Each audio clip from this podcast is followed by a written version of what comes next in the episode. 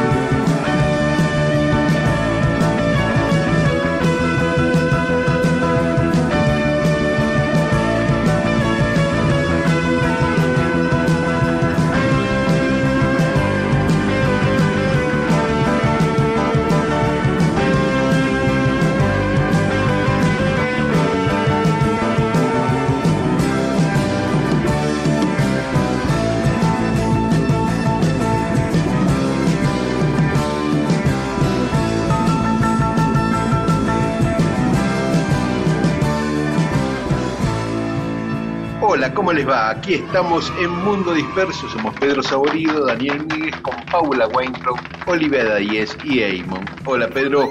¿Qué tal? ¿Cómo te va? ¿Todo bien? Bien, todo bien.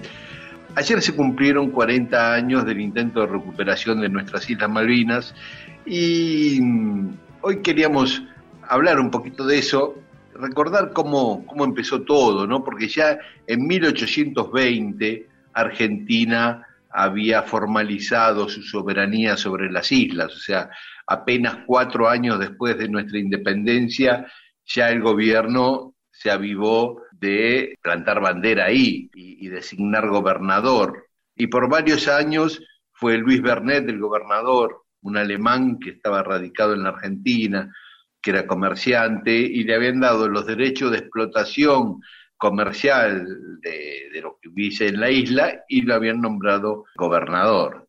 Hasta que en un momento los norteamericanos estaban pescando por ahí, Bernet les quiso cobrar los derechos de pesca, no quisieron pagar, Bernet los apresó, le incautó las cosas y después vino un barco, otro barco norteamericano con mucha más potencia militar y atacó la isla y saqueó las construcciones argentinas en la isla. Eso causó una gran conmoción en Buenos Aires, la noticia de, de lo que había hecho Estados Unidos.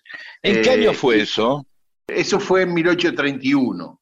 Al año siguiente, el cónsul norteamericano en Argentina puso en duda la soberanía de Argentina en Malvinas, como para no querer pagar los derechos de pesca, y Rosas lo expulsó de la Argentina, el cónsul norteamericano, reafirmando los derechos argentinos sobre las islas. Después Berret fue reemplazado por otro gobernador y cuando gobernaba José María Pinedo fue que llegaron los ingleses y en una operación militar bastante grande tomaron las Islas Malvinas el 2 de enero de 1833 y permanecen usurpándolas desde entonces.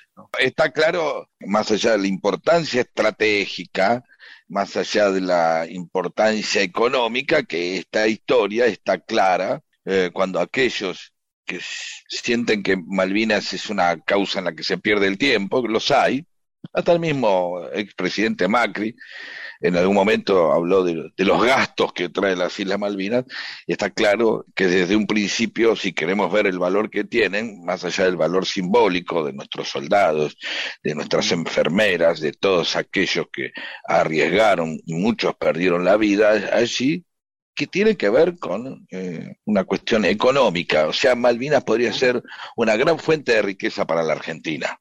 Totalmente. ¿sí? Totalmente. Más allá, por eso digo, a veces, para aquellos que eh, se quedan, ah, si esto es un patrioterismo berrete, la soberanía y esas dos islas, ¿para qué? ¿Sabes por qué valen las islas? Simplemente porque las ingleses no la quieren soltar, ahí te das cuenta que valen. ¿sí? ¿Sí? ¿Entendés? Por lo que tienen, por la ubicación, por lo que, y que tiene que ver con Malvinas, tiene que ver con el, eh, y también tiene que ver con la Antártida, con el control sobre la Antártida, no es nada más que Malvinas, ¿sí? Claro, Entonces, está en un lugar para estratégico también. Exactamente, para todos aquellos que, entonces, acá tiene una explicación muy clara. ¿Querés saber eh, cuán, cuán importante es Malvinas? Anda a preguntarle a los ingleses, si no lo hubieran soltado rápidamente.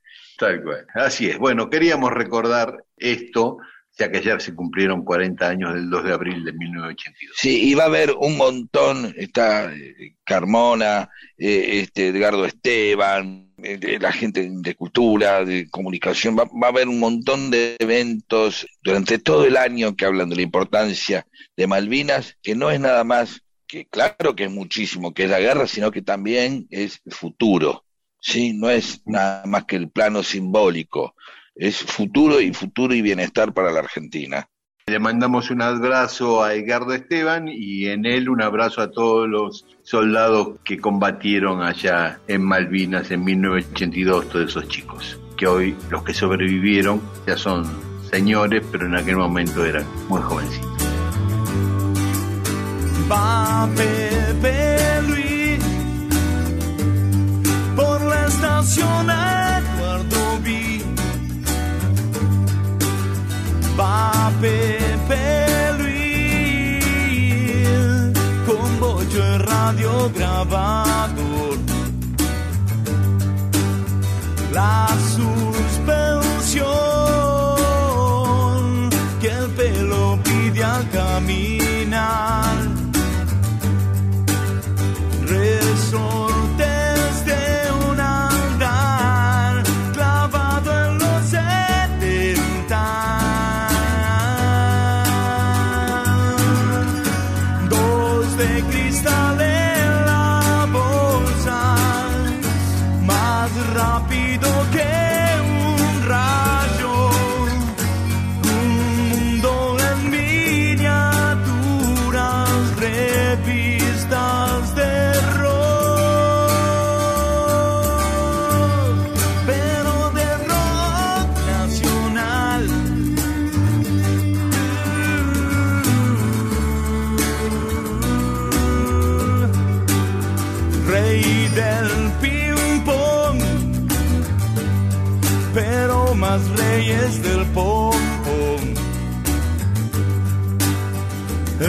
Sapo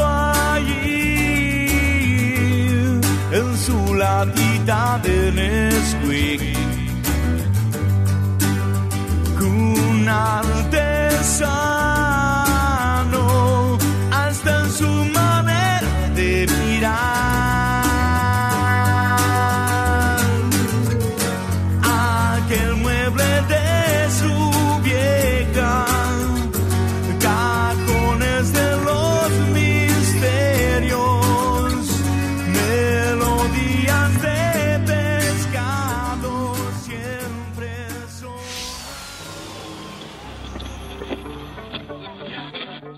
Mundo Disperso, un atentado al silencio incómodo.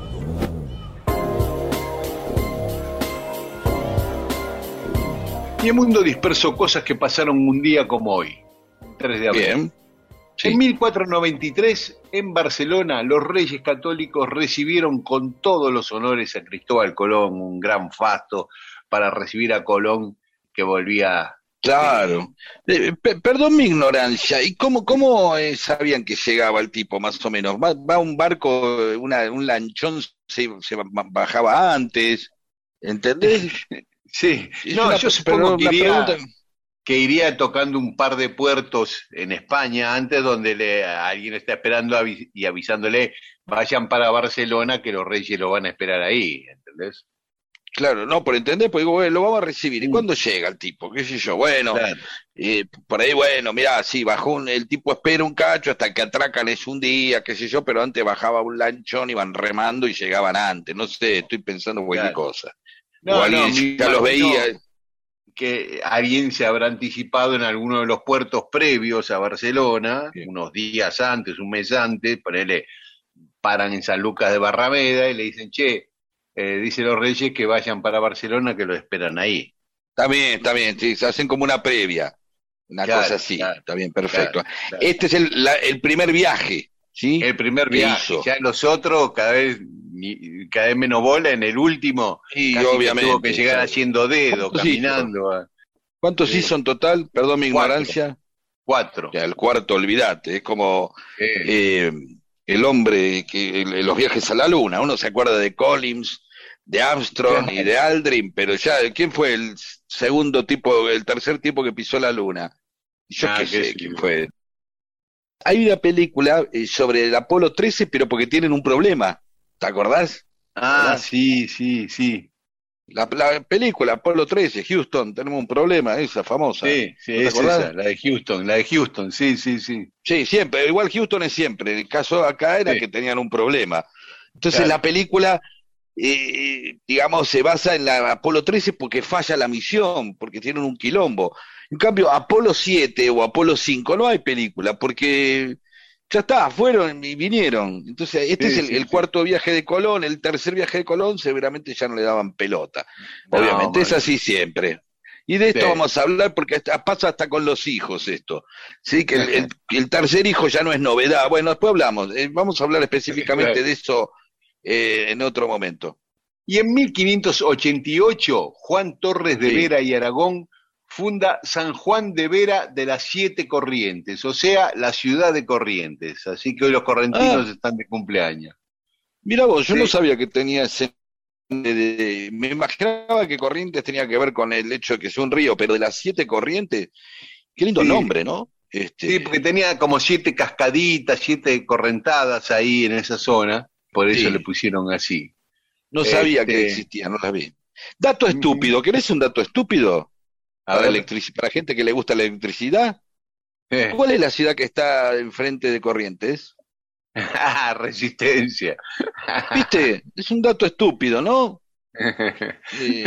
la gente que sabe electricidad eh, sabe que estoy hablando. Bueno, una idiotez al pasar. Esta sí que no la comenten en los lugares porque van a quedar como pelotudos. Eh, no es para comentar, es, para, tenés que tener mucha confianza. Tenés que tener mucha este, confianza para decir esto. Sí. En 1882, en Estados Unidos, es asesinado Jesse James, el chorro de ah. bancos, de trenes, este, hacía 16 años que lo venían buscando, persiguiendo, y él seguía afanando, no lo agarraban, eh, había una recompensa por él para entregarlo vivo o muerto. ¿Quién lo entrega muerto?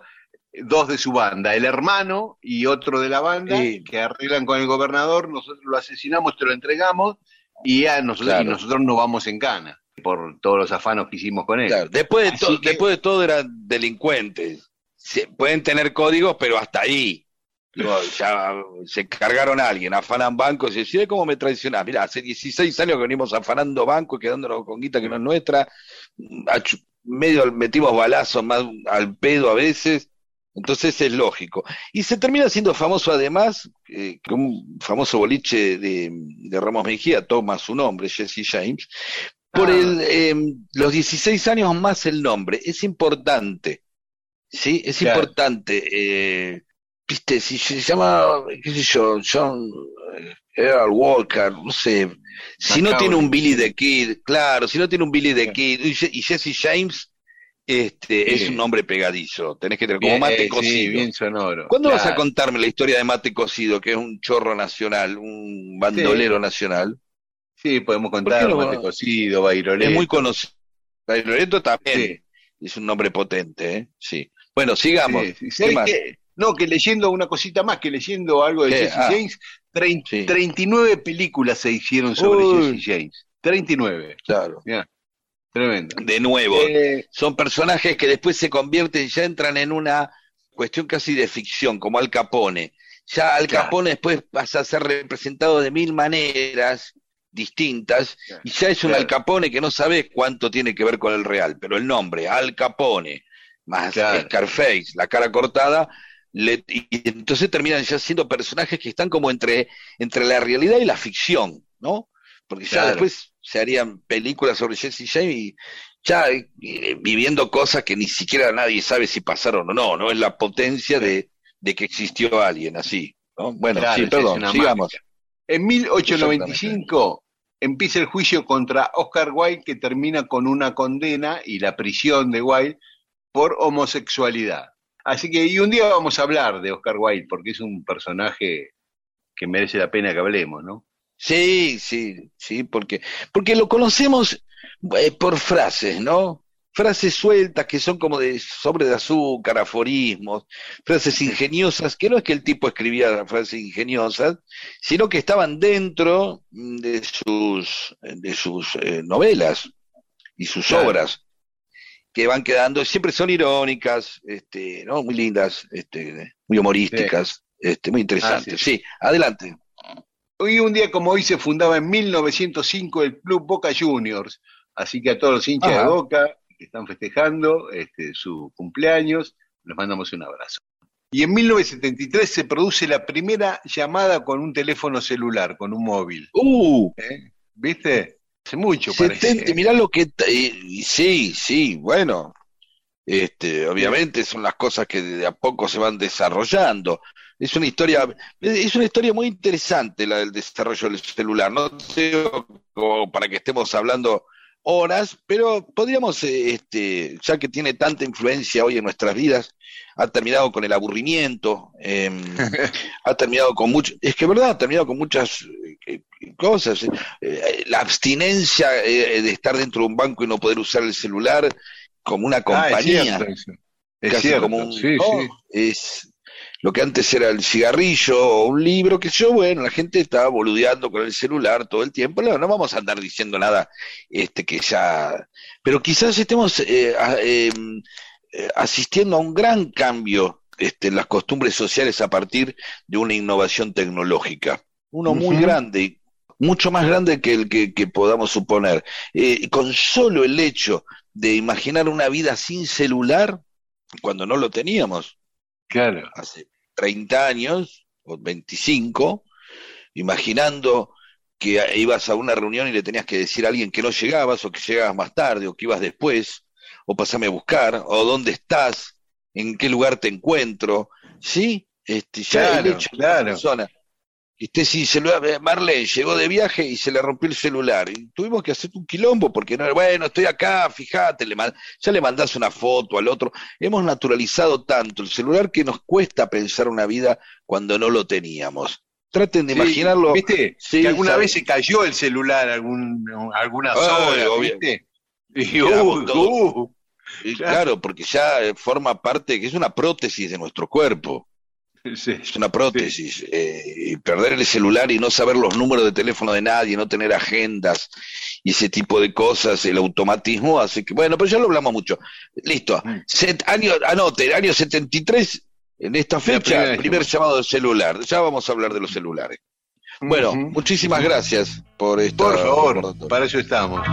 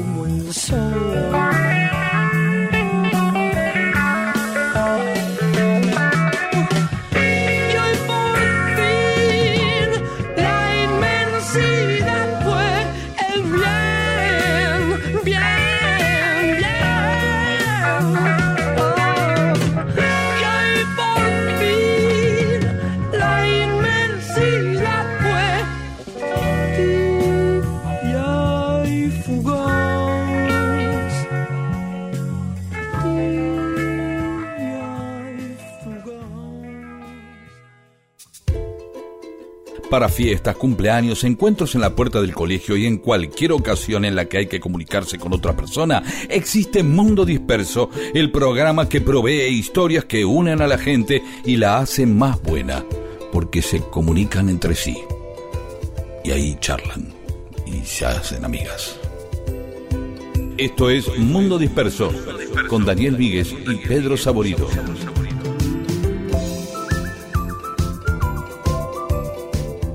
Y en Mundo Disperso tenemos mensajes de los oyentes que como siempre nos escribieron a Facebook, a Mundo Disperso, o a Twitter o Instagram, arroba Mundo Disperso AM. Rodo Oviedo, digo bien, Rodo Oviedo. Hace unas semanas dijeron que iban a contar la historia de Héctor Ricardo García. Bueno, sí, siempre decimos que vamos a contar historias, pero hacia esta altura, este, Rodo, nos vas a venir a cuestionar. Pero dice que hay una historia muy extraña ahí, Sí, rodó, claro, porque hay muchas historias de Rector Ricardo García, el fundador del diario Crónica, que después también fue director de Canal 11, ¿sí? Y después fundador del canal Crónica.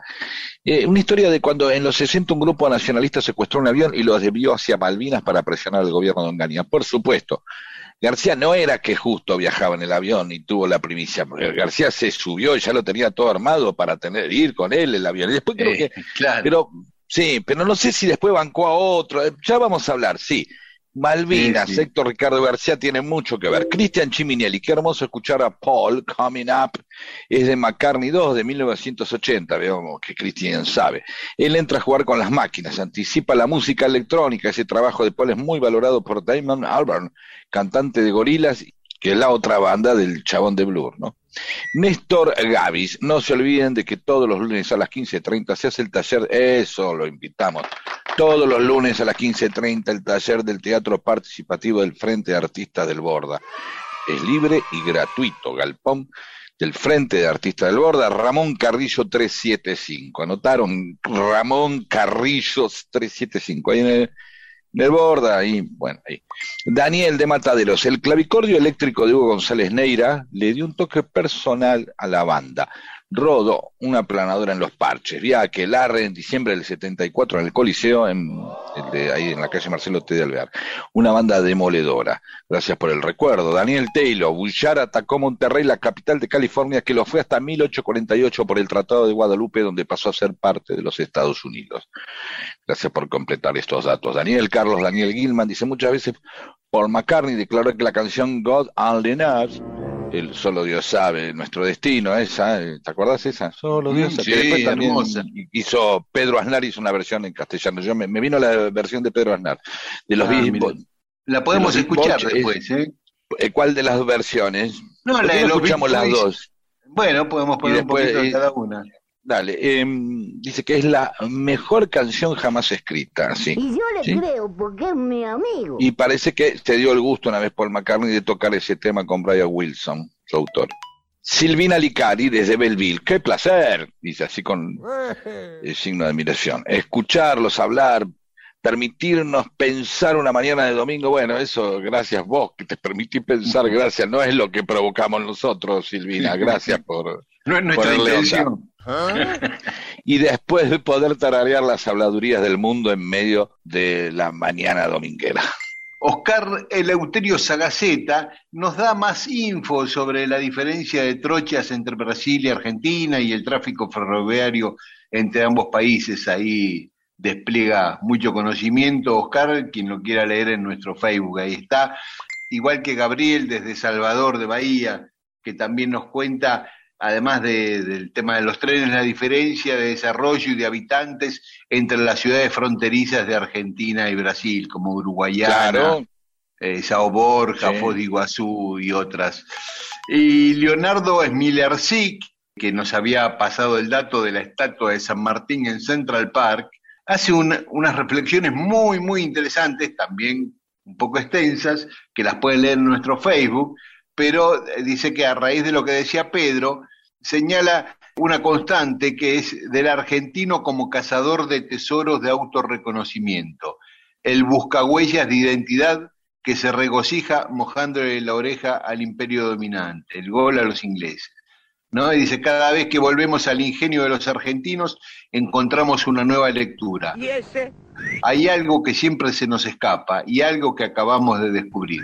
Y después dice, si me pide a mí, si puedo contar la historia de la masacre de los Selnan en Tierra del Fuego, ¿no? Que fue tremendo eso, ¿no? Una casa de pueblos originarios hasta, hasta el exterminio por razones económicas. Fran Pelón, nos pide que contemos la historia del misterioso metrómono de Beethoven. Bueno, vamos a... Ah, nos manda un link, así que podemos afanarla de ahí perfectamente, Frank. Sí, sí, también vamos a comentar esta cosa que decía de los argentinos, lo, vamos a, poner explícitamente, vamos a tomar lo que dijo el oyente, en el próximo programa vamos a dedicarle eh, algo especial a todo eso que dijo él, que es muy interesante, más algunas cosas que vamos a hablar. Y después seguiremos con el metrónomo de Beethoven. ¿Hay más? Sí, sí, porque lo que dice Leonardo es para, da para mucho. Eh, sí, Silvia desde Mar del Plata dice, me encanta haberlos encontrado en la radio, todo así, geniales, amorosos. Gracias por plantear una arista más para pensar la realidad. Bueno, no es la idea, tampoco no era nuestra intención, así que y somos como el cada uno interpreta, cada uno interpreta lo que quiera. Eh, igual muchas gracias. Sí. Eh, Marisa y Claudio desde Herley dice que son la somos la compañía de los domingos de ellos y nos agradecen por las historias y por la dosis de ternura que dice que ponemos. Bueno, gracias Marisa y Claudio. No es un programa para Perdón, eh, está bien hacerle compañía a una pareja, pero sabemos que no es, es un programa para escuchar, hacer el asado, no es para tener sexo al, domingo a la mañana, el nuestro. No creo oh. que sea un programa para tener sexo. Si alguien quiere tener sexo escuchando la historia de Frenchy Beruti, adelante, no hay ningún problema. Podemos acompañarlos. Si alguien tuvo sexo, ahí vamos, si alguien tuvo sexo escuchando el programa, por favor, que nos avise. Sería un milagro pero no importa. ¿Qué más? Eh, Berito Veroni dice, Fa, soy fan destacada en Facebook. Una remera me merezco, ¿no? Porque se ve que Facebook la puso como fan destacada del programa. por eso hace Fa. Muy bien. Sí. Ramiro Huarte desde el Bolsón. El primer recital que vi fue el de Arco Iris en el Colegio San José. Y el otro que recuerdo es Aquelarre en un teatro del centro ambos con un hermano mío más grande. Yo tendría 12 años. Para mí era tocar el cielo. Primera fila del Pullman, que según mi hermano se escuchaba mejor que en la platea. Bueno, paremos acá, vamos a escuchar entonces a, a Aznar y a Beach Boy cantando Solo Dios sabe y, y después seguimos con más mensajes de los oyentes. I may not always love you. But long as there are stars above you, you never need to doubt it. I'll make you so sure about it. God only knows what I'd be without you. If you should ever leave me, the life would still go on, believe me. The world could show nothing to me. So what good would living do me? God only knows what I'd be without you.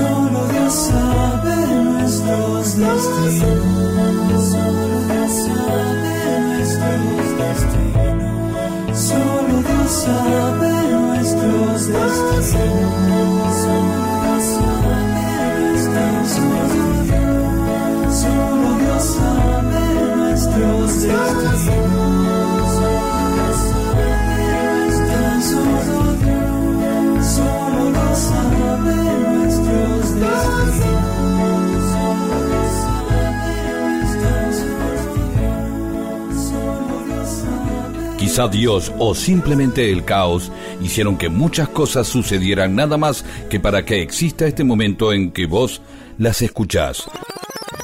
Monto Disperso, con Daniel Míguez y Pedro Saborido.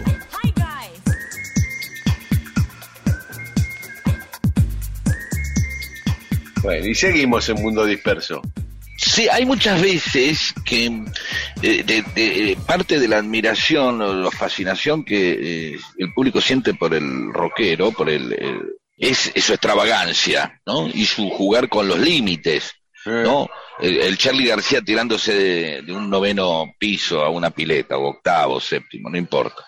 Eh, y, y después, claro, después cuando el tipo se pone un poquito más sano o algo, muchas veces es criticado por el público. Ah, no es el de antes. Eh, al final, mirá, ahora sí hizo evangelista y dejó las drogas y se lo critica porque el tipo está sano. El mismo tipo que critica después vuelve a su laburo habitualmente este, y se cree muy loco porque se tomó dos cervezas y se fumó medio porro, ¿no? ¿Sí? Pero les pide a la estrella que sea todo eso que lo entretiene. Y a veces las estrellas, obviamente, no sabemos por qué en el rock, fue parte de esta, siempre fue parte, las leyendas del rock y las historias muchas veces del rock que tiene que ver con estas extravagancias o con los excesos. Esta eh, es una pequeña historia de los Who, ¿sí? Del año 73 de Kai Moon, que siempre fue el más extremo de los Who, el baterista, ¿de acuerdo? ¿Sí? sí. Pero no es ninguna otra cosa que lo que le ocurre en el medio de un recital. Parece que Kate Moon en el año 73, 20 de noviembre, estaban haciendo la gira de presentación de Cuadrofenia y había tomado calmantes para caballos, oh. tranquilizantes para caballos. No sé por qué, pero había tomado tranquilizantes. Y a los 20 minutos, en medio de, We Want Fool It Again, que es un tema del anterior disco, de Who's Next, se desarma sobre la batería, se cae.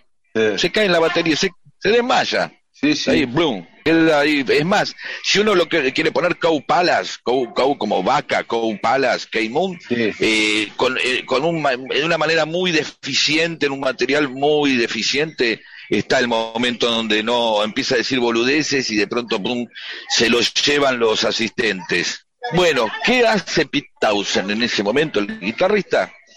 Bueno, pregunta, dice, bueno, vamos a tener que parar un rato, y pregunta si hay alguien del público que se anima a subir a tocar porque no, no, generalmente, viste, la, cuando uno va a ver obras teatrales o musicales, que hay mucho despliegue, siempre hay gente que hace de reemplazo, de suplentes. Entonces vos vas a ver una obra un día y dice, bueno, qué sé yo, eh, hoy Enrique Pinti, no sé, hoy este, Ricardo Darino, el que sea, te avisa, mira, no va a estar, está el resto del elenco, pero eh, está reemplazado por un actor que generalmente sabe, o actriz que sabe muchos papeles, los papeles principales los, los sabes a veces, ¿o no? Claro. Tipo, lo tiene ahí como un suplente, está ahí en el banco, o hace otro papel en algún lado y de pronto pela. Bueno, finalmente eh, un hecho inédito eh, hasta ese momento, y no sé cuántas veces se habrá dado en un gran recital de rock. y así fue. Finalmente un tipo este, dice así, eh, yo me sé los temas. Scott Halpin, de 19 años, levanta la mano y se manda, y toca, y empieza a tocar las canciones de los Who, se las conocía todas. Y así avanza en el recital con él y a eso a 40 minutos estuvo tocando el pibe, bancándosela. Mirá vos. ¿Sí? Después confesó que había sido uno de los momentos más, más nervios de su vida. Bueno, tenía 19 años y después dice que mientras estaba caminando al escenario se arrepintió de haber levantado la mano. Pero que bueno, se dio un gusto, a los 20 minutos le dieron corticoides al otro, a Kate Moon, le, dieron una ducha, este, 6 toneladas de café y salió a tocar de nuevo y terminó el recital. Pero durante media hora los Who tocaron con un admirador que se dio el gusto este, y se le animó a tocar en un estadio este, sin ensayo previo, ¿viste? Una, Claro, una claro. pequeña historia de, de rock.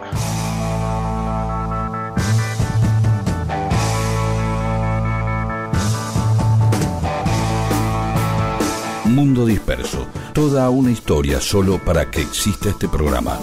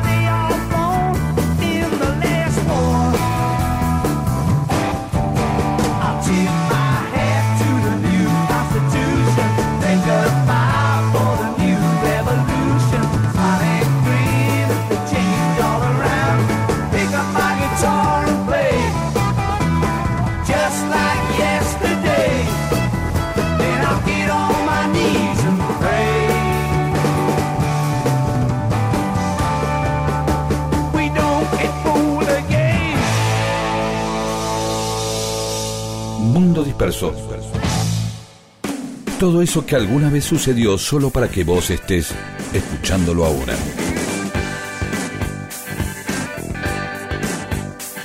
Y el otro día, un oyente de Cañada de Gómez nos decía que a veces se confundía a la gente de Villa Cañas con Cañada de Gómez, dos ciudades santafesinas.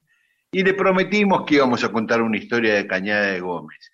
Y es una historia trágica porque en la historia argentina quedó como la masacre o la matanza de Cañada de Gómez y fue la situación más cruenta en la guerra civil entre unitarios y federales. En esos casi 60 años que duró esa guerra civil fue el peor hecho, el más cruento, digamos. La cosa venía así. Había ocurrido la batalla de Pavón, la famosa batalla de Pavón del 17 de septiembre de 1861, donde Urquiza le gana a Mitre, Buenos Aires estaba separado de la Confederación, Argentina tenía capital en Paraná, en Entre Ríos, y Urquiza, en vez de avanzar hacia Buenos Aires, tomar Buenos Aires y hacerse, cargo del gobierno nacional en Buenos Aires, incorporar de prepo, porque para eso había ganado la batalla, a Buenos Aires, al resto del país, inexplicablemente para muchos, pega la vuelta y se vuelve a Entre Ríos. Claro. Eh, ahí hay, ¿Hay una razón de eso o, eh, o- queda Sí, en el para algunos-?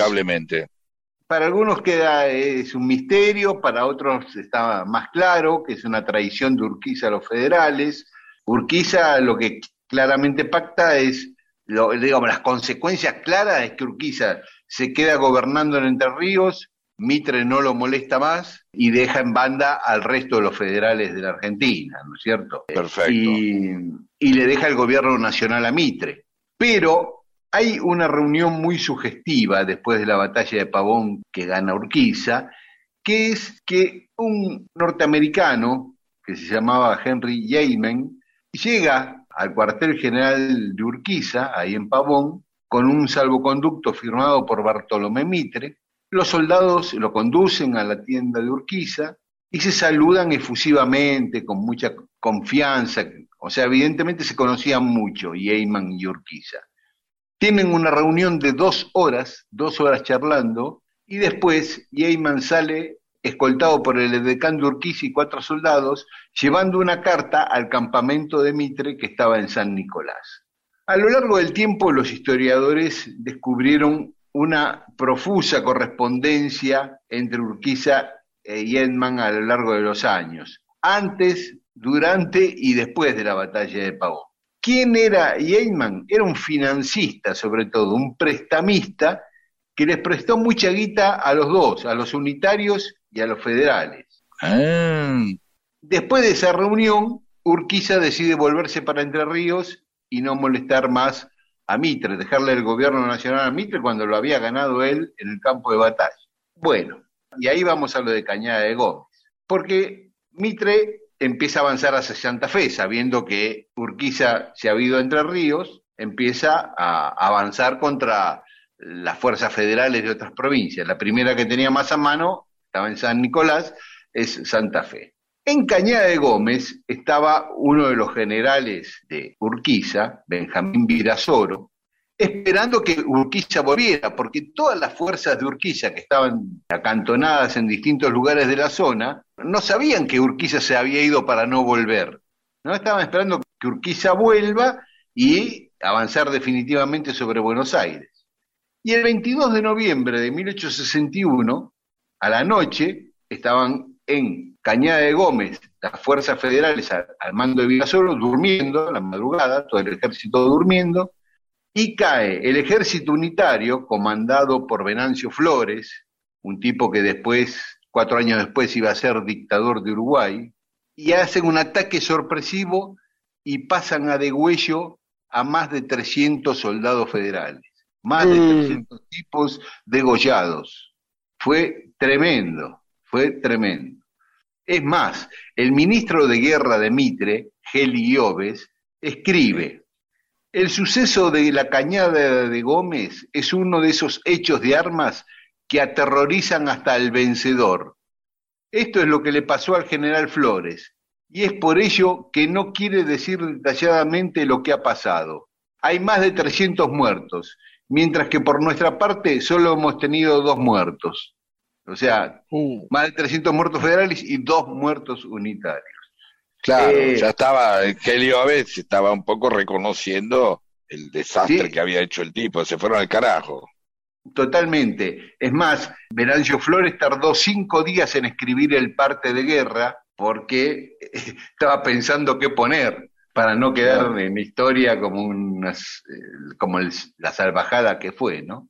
Ahí se salvaron muy pocos, pero mirá entre los, que, entre los sobrevivientes, entre los que lograron huir en medio de la noche, estaba José Hernández, que después, que era un soldado federal, que después fue el autor del Martín Fierro, y su hermano Rafael Hernández, que también fue un político muy destacado, y Leandro N. Alén, el fundador de la Unión Cívica Radical.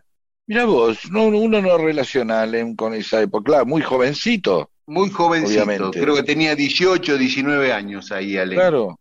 Así que mirá, se salva José Hernández y Leandro N. Alén esa noche. Uno, no- uno, uno no relaciona, uno siempre se queda con pedazos y tramos de la vida. Viste, cuando siempre hablamos de Sarmiento, uno no ve al Sarmiento pelado y de barba, más joven, sino siempre al, al- al Sarmiento ya presidente, ¿no?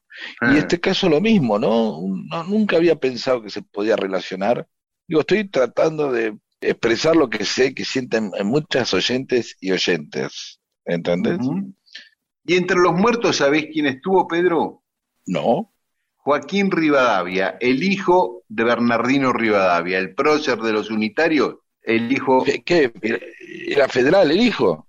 era federal, exactamente, exactamente. Ah, mira vos, no sabía eso. Joaquín o por ahí lo comentaste alguna vez y y es increíble realmente. A mí me encantan estas historias de eh, muchas veces de eh, padres e, e hijos enfrentados políticamente, ¿no? O por ahí no se enfrentaban, digamos, directamente, pero te quiero decir, este, tomando bueno, vos comentabas el caminos. caso de Agustín P. Justo y Liborio Justo un día, ¿te acordás? Sí, Lo lo vamos a contar. contar. esa historia. Y Eh. también me hace acordar algo que quiero que me cuentes próximamente, que es este, los Lugones, ¿no? No, Este, sí. de, Leo- de también. Leopoldo a Piri Lugones, pasando por Sí. el, el hijo. Hay ciertas Sí. continuidades y de pronto este, Sí. unas grandes. este, Sí, esa los historia grandes- es, es muy fuerte. Sí, sí, sí, la vamos a contar, las dos. Seguí dispersándote con Mundo Disperso. Miles de historias que no le importan a nadie. O sí.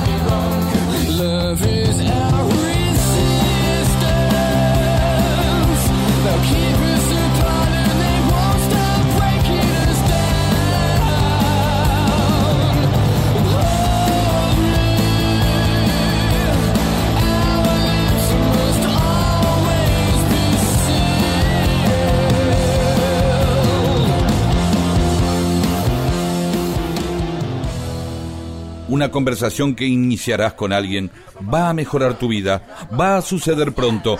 Es mejor que tengas temas para animarla.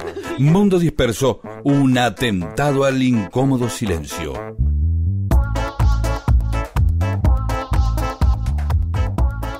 Y seguimos con mensajes de los oyentes en Mundo Disperso. Sobre Neruda, Adriana Iglesias dice, Flor de hijo de puta Neruda, con dos signos de admiración. Después de la historia se me cayó un ídolo. Bueno, pasa.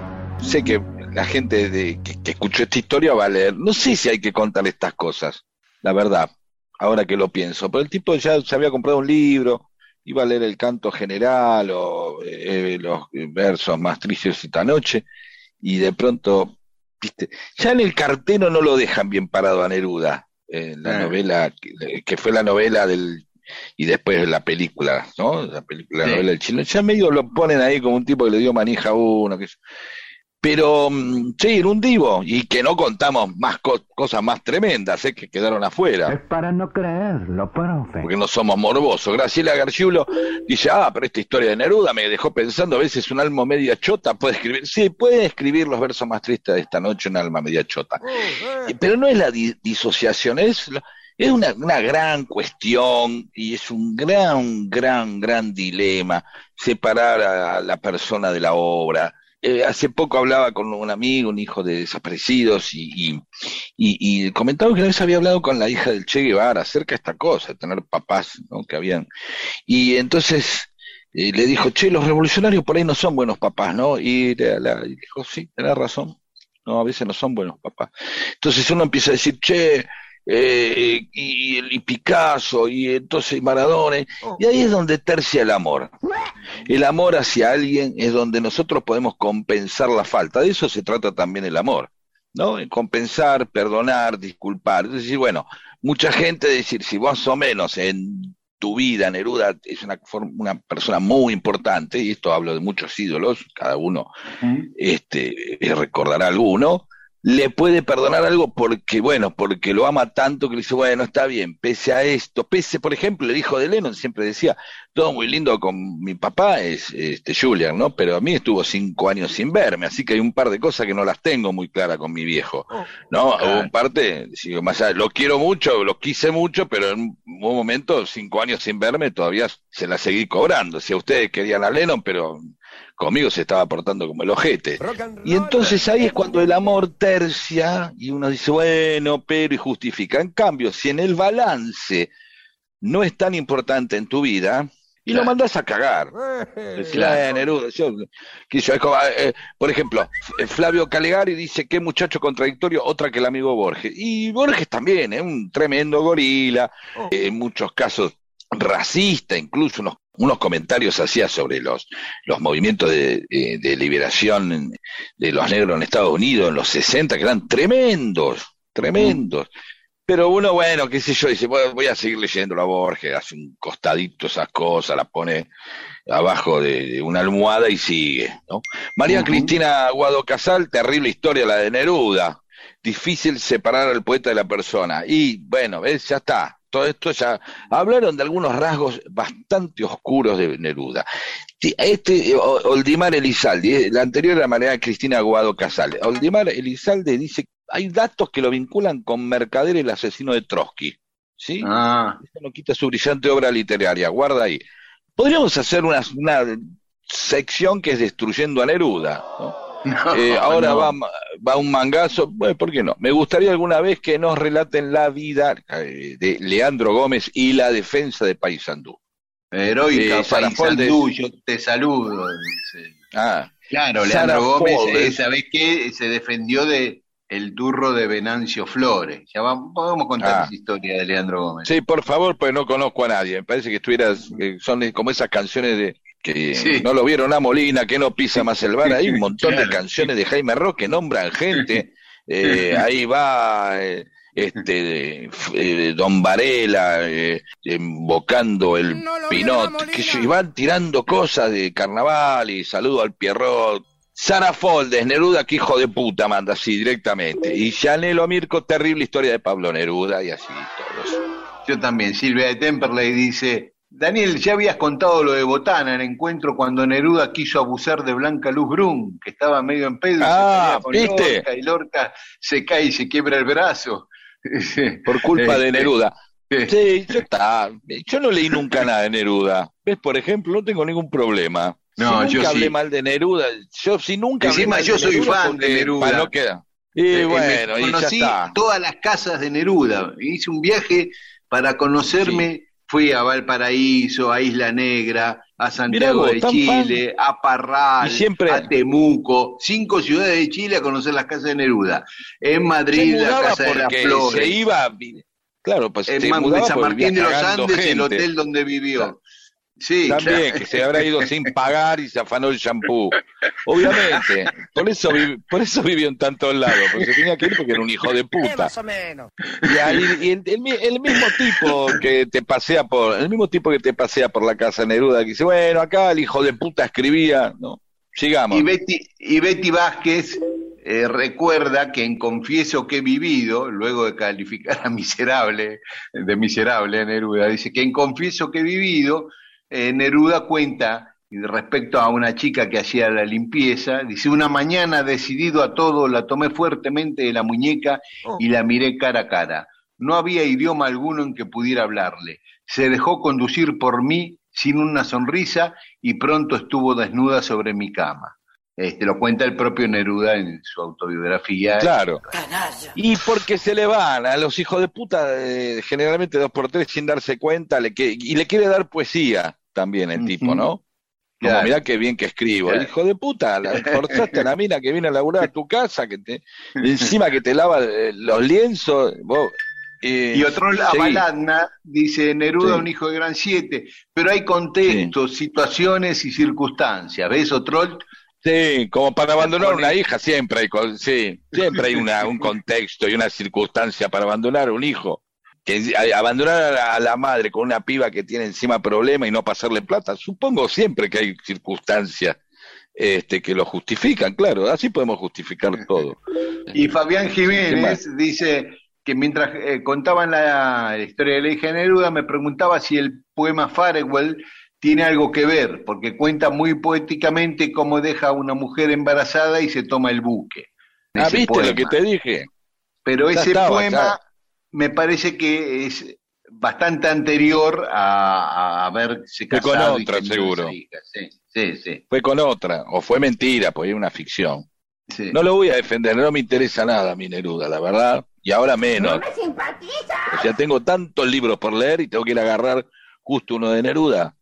Lo siento, espero que la editorial donde edito yo no sea la que edita Neruda y después me mande un apercibimiento. Eh, y sí. Paramos acá y después va a haber más mensajes de los oyentes. Mundo disperso.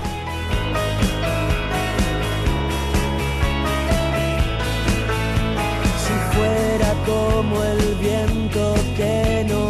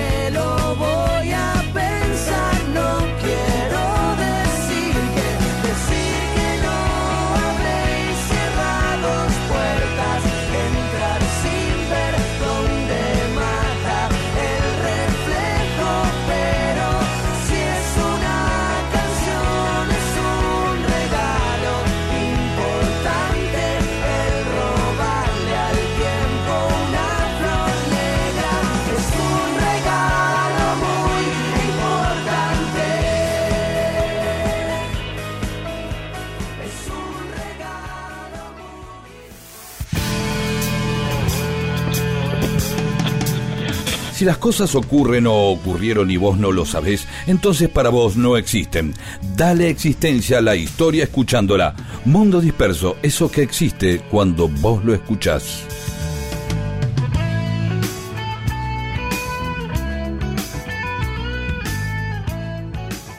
Y en Mundo Disperso, hoy vamos a recordar un torneo de fútbol que se jugaba en España.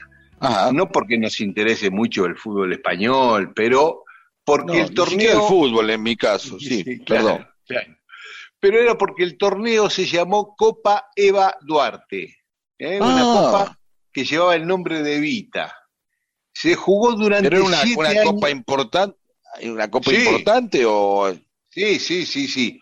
Era una copa que ahora en España se llama la Supercopa, que es No, nombre, eh, qué nombre de mierda, perdón, ¿no? Es todas esas cosas Sí. que rápidamente, Super Bowl, la Superliga, qué, no, qué berretada este, darle, darle, eh, darle este, un carácter de importancia a algo poniéndole, anteponiéndole simplemente este, el, eh, super, supermercado, el supertrono, el, el la verdad, una porquería, Supercopa. sí, sí, es feo, Espantoso, feo. la verdad, sí. Es mejor que se llame. Eva Duarte, obviamente.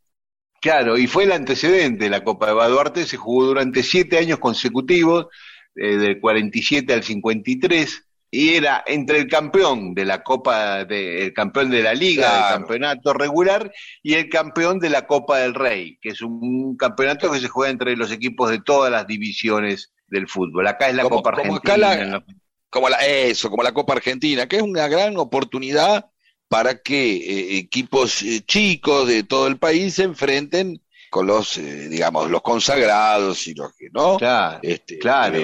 tiene ese atractivo. Lo que sucede en Europa que tiene un atractivo extra, que es que en las primeras rondas los equipos de primera, los equipos grandes, van a jugar al campo, a la cancha del equipo más chiquito.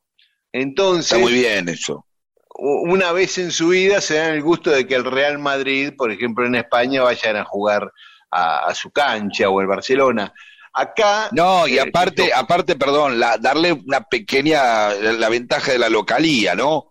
Porque Claro, además, el, sí. el tipo que, que, que juega en un equipo chico de algún pueblo perdido, de pronto tiene que ir a jugar al Bernabéu y a ver, hemos visto, a mí me han contado la cantidad de veces de muchos jugadores de equipos chicos de la Copa Argentina que de pronto jugaban en River o en, en, en Racing y se sacaban fotos, ¿entendés? El tipo es una- Claro. una, imagínate la oportunidad de estar jugando en el Monumental, ¿sí? Claro. Acá igual son siempre, los estadios son neutrales, ¿no?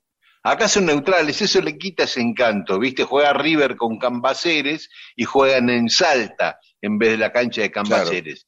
Mirá que recuerdo hoy que qué cosa para Cambaceres eh, recibir en su cancha a River, por ejemplo, ¿no? Sería totalmente Claro. distinto.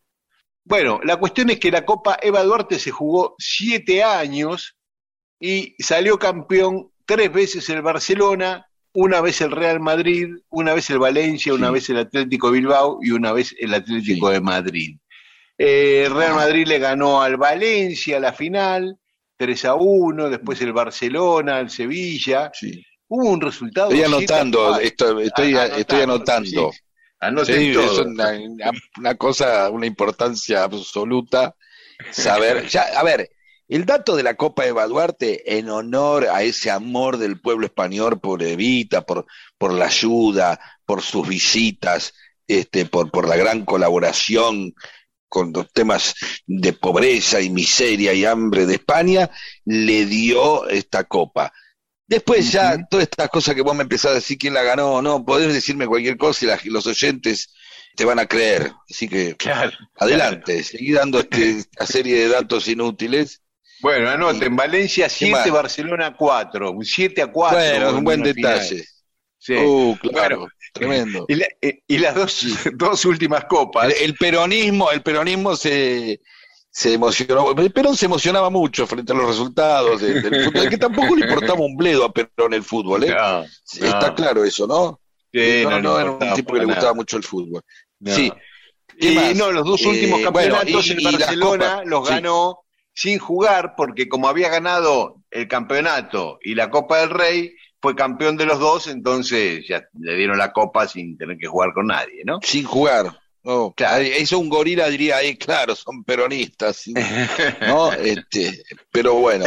Y, y qué cosa, perdón, y qué cosa, ¿no? Que, que imagino eh, gente, eh, mucho por ahí antiperonista, que de pronto va y dice, "Ah, voy a recorrer el Museo del Barça o el Museo de- del Atlético del Real Madrid y, y de pronto este, no encuentra la Copa este, Alzogaray, ni no encuentra la Copa de Baduarte, ¿no? Es decir, Claro. eh, el peronismo está siempre aparece por cualquier lado en los lugares menos esperados, ¿no? Sí, sí, sí. Un día vamos a hablar de un barrio que se llama Evita, o se llamaba por lo menos Evita en España. Este, Ah, sí, también. Y sí. sí, es lógico, es lógico. Bueno, así que después que murió Evita se dejó de, de jugar este torneo y se retomó recién en 1982, pero con este nombre que decíamos antes de Supercopa.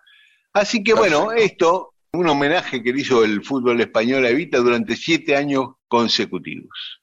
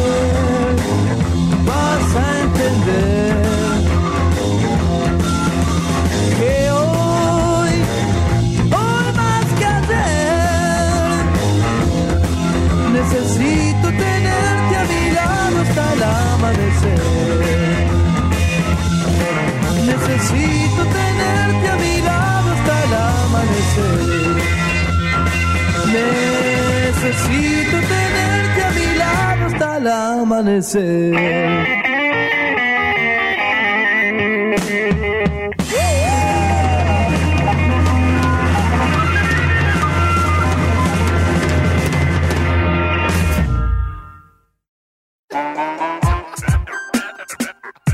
Seguí dispersándote con Mundo Disperso. Miles de historias que no le importan a nadie. O sí, con Daniel Víguez y Pedro Saborido.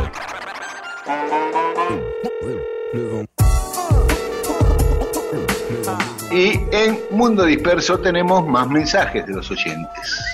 Frenchy Beruti, eh, JM1980 nos habla también de una dupla que es Bailey sin Solari. Es verdad, Frenchy, tendemos a armar duplas. Barbieri Pelé, Le- Lennon y McCartney y todas esas cosas, Charlie Nito, bueno, se armaba, eso era una dupla.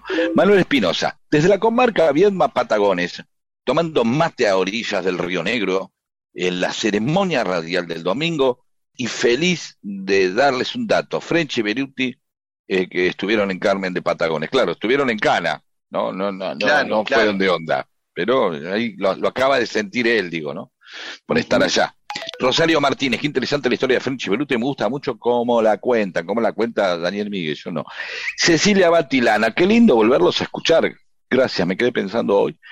Si a los niños les siguen enseñando si French y Beruti eh, son solo repartidores de escarapelas. No sé, la verdad que no sé. Hace No sé. Le voy a preguntar a mis hijos, la verdad.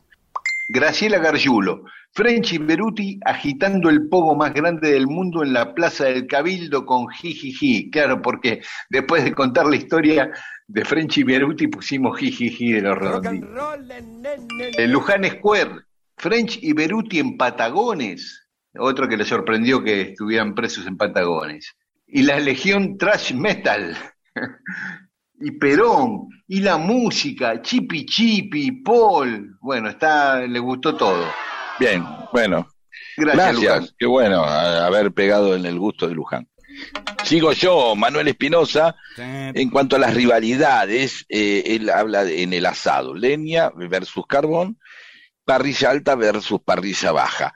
La verdad que supongo que leña versus carbón debe tener que ver con una, una cuestión más pragmática, ¿no? Es más fácil por ahí, hacer- es más rápido que el carbón se haga brasa que la leña, es más Claro. controlable, este, y es más fácil de conseguir. Supongo que tiene que ver eso. y- y parrilla alta versus parrilla gusto, baja, debe variar el, el gusto, ¿no? Y el gusto más rico, bueno, no sé, algunos habrán dicho tiene olor a madera, que yo no quiero, quiero comer un cuadril, no una puerta, así que prefiero el carbón, por ahí es eso. Y después parrilla alta versus parrilla baja, yo no entiendo nada de asados, eh, ¿vos sabés Ah. a qué re- se refiere? Hacerlo despacio, hacerlo la rápido, no sé. Que está claro, claro. Lo que pasa es que si tenés la parrilla baja se te puede arrebatar, ¿no? No sé, hace poco hablé con el flaco Pailós, ¿lo tenés? El humorista cordobés, capo. De nombre, y, sí. pero- sí, y, eh, y- y él me decía que una de las virtudes de los cordobeses, eh, eh, él dice que ellos pueden hacer rápidamente un asado en, en muy poco tiempo, con una chapa, Pero- un par de carbón y un coso. ¿Sabés que sí? hacemos un asado y lo. A mí me sorprendió una vez, me invitó a comer un asado a su casa, Walter Greobach. Y Ah, e no te invita cualquier pelotudo, ¿no? Viste, no, a mi ¿viste? invita ministro de Educación. Y Sí. hizo en tres, o sea, una parrilla por Tres un lado. minutos. El, el otro, en otro lado, un asador de esos en cruz clavado en el piso, que pone la carne Sí. parada vertical.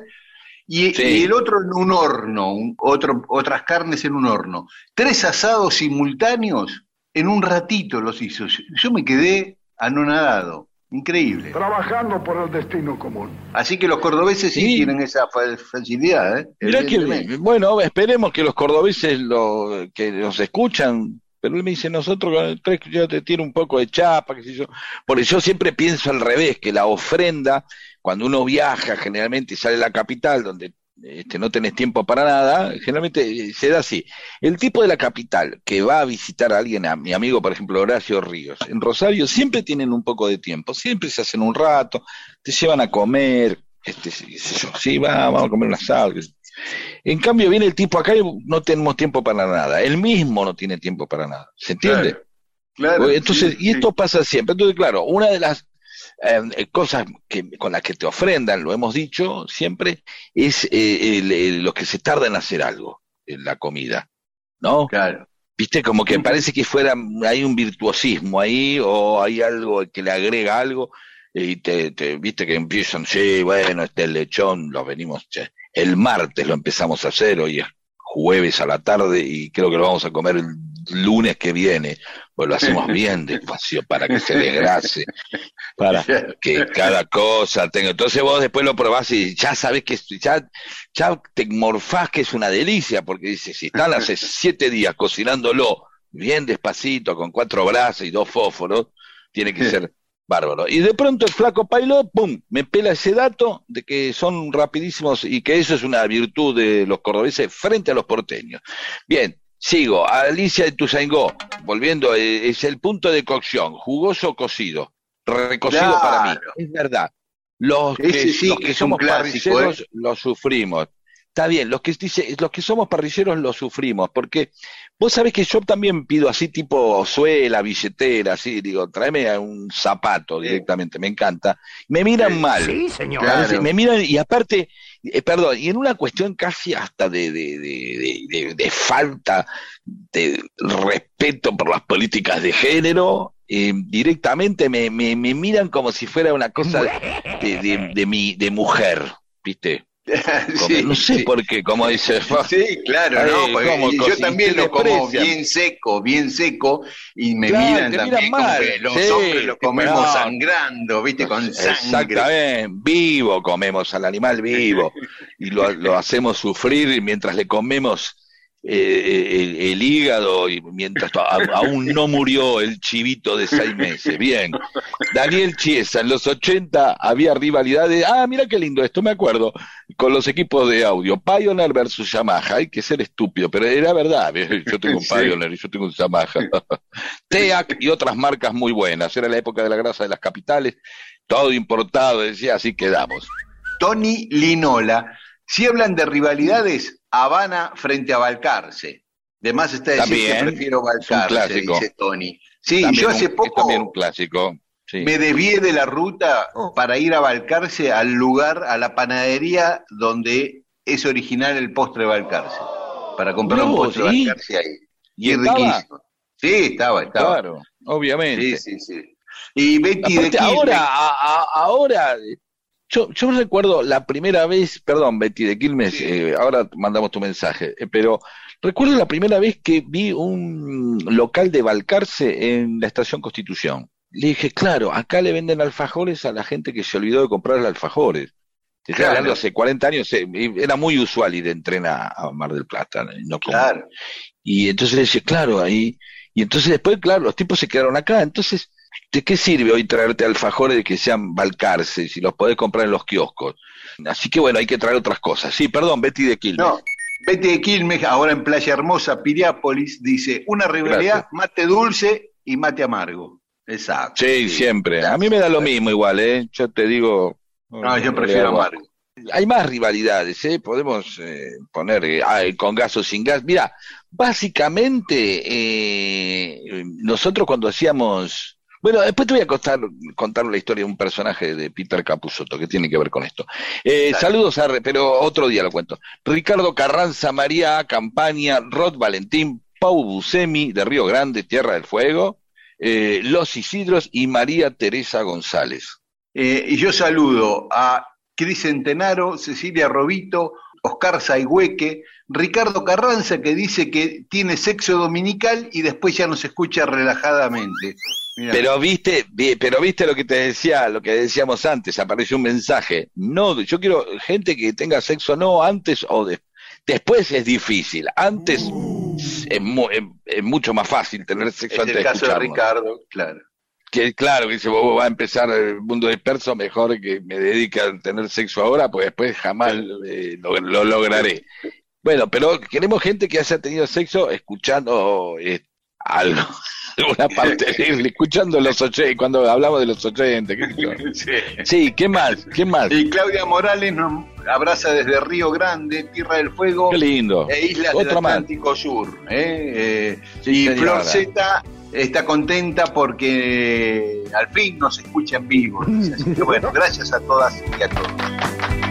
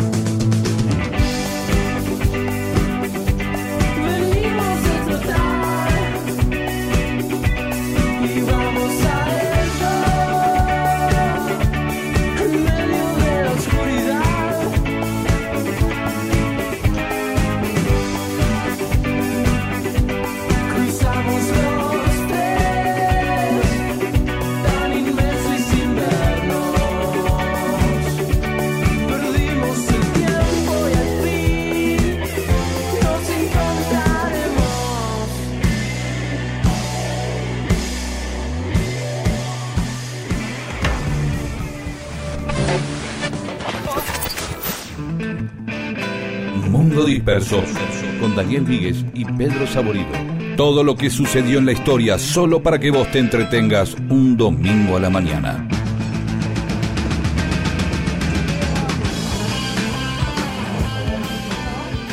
Bueno, y ya quedan poquitos minutos para que termine el mundo disperso de hoy, Pedro. Bien, para los oyentes, a ver, tres posibles orígenes de una expresión muy popular, meter la pata. Ah, Hay tres orígenes posibles de meter la pata. Sí, que meter la pata es eh, un error, una, eh, digamos, que un, un papelón, decir algo fuera de lugar, etcétera, etcétera, etcétera. Una equivocación. Es muy amplio, se, se puede usar para muchas cosas. Imprudencia, sí. Imprudencia, metí la pata.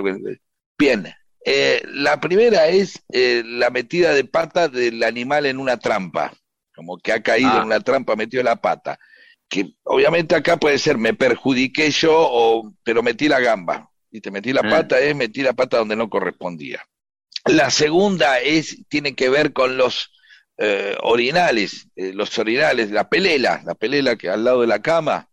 Sí. Entonces, la idea de un tipo levantándose a la noche y por error metiendo la pata en el meo o en la pelela, ¡po! Sí. Mira qué mirá la que hice, un enchastre, todo ahí, metí la pata.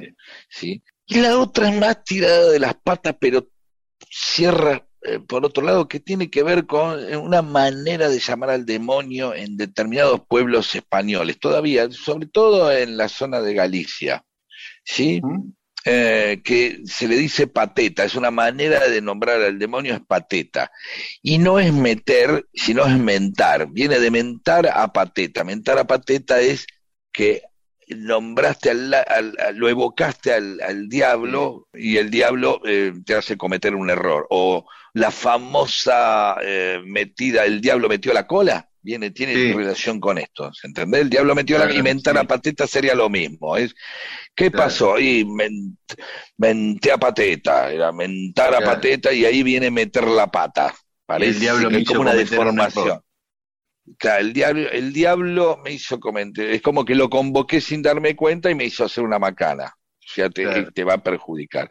Entonces, pierna en la pelela, la pata del animal en la trampa y mentar a pateta, eh, que es el diablo metió en la cola. Elijan a ver cuál les parece a ustedes y la semana que viene daremos el veredicto a partir simplemente de una consulta popular, porque el pueblo siempre tiene razón. ¿De acuerdo? Entonces, como el pueblo Claro. Vox Populi, Vox Day, lo que diga una encuesta tiene razón, no importa. Nuestro plebiscito, nuestro plebiscito. Sí, sí, sí, eso que un día vamos a hacer un plebiscito sobre la existencia de Dios, ya lo hicimos. No, ya, ya lo hicimos, ya lo hicimos. Sí, y Dios, Dios medio que somos, medio, eh, tenemos una población atea entre nuestros oyentes. Entonces, este, eh, fue totalmente olvidable, ni agnóstico creo que había. Eh, así que bueno, hasta la semana que viene. Chao, hasta la semana que viene. Y esta noche, si nos quieren escuchar, pueden hacerlo en la FM Rock de Radio Nacional. Chao, hasta el domingo.